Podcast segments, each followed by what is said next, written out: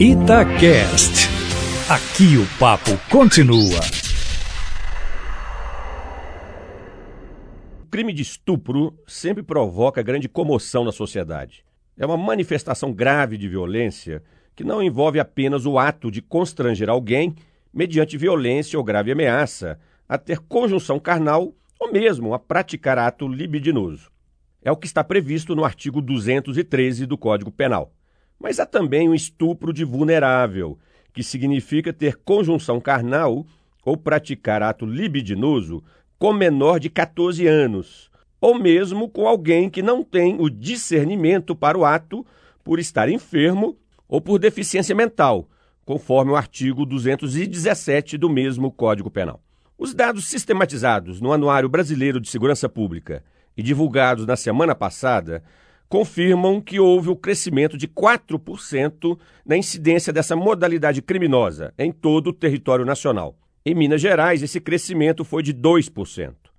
É preciso considerar que os crimes sexuais estão entre aqueles com as menores taxas de notificação à polícia, de modo que os números conhecidos constituem apenas a parte visível do fenômeno.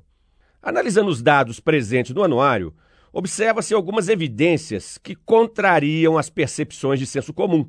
Em primeiro lugar, o estupro de vulnerável corresponde a 63% de todos os casos de estupros anualmente registrados no país, sendo que 27% das vítimas são meninas com no máximo 9 anos de idade e 53% das vítimas tinham no máximo 13 anos de idade.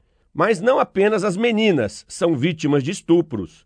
Os meninos também o são, sendo o ápice dos estupros entre meninos a idade de apenas 7 anos. Conclui-se desses dados que a maior parte dos estupros no Brasil não ocorre em vias públicas, onde homens mal intencionados abordam mulheres adultas em locais ermos, forçando-as a fazer sexo. Isso também existe porém em magnitude muito menor do que se imagina. O principal local onde acontece o estupro no país é a residência da vítima, que geralmente é uma criança. Cerca de 76% das vítimas de estupro possuem algum tipo de vínculo com o agressor, entre parentes, companheiros, vizinhos. Ou seja, esse crime sexual é fenômeno típico da vida doméstica e quase na totalidade dos casos existe apenas um agressor. O estupro coletivo no Brasil é fenômeno ocasional.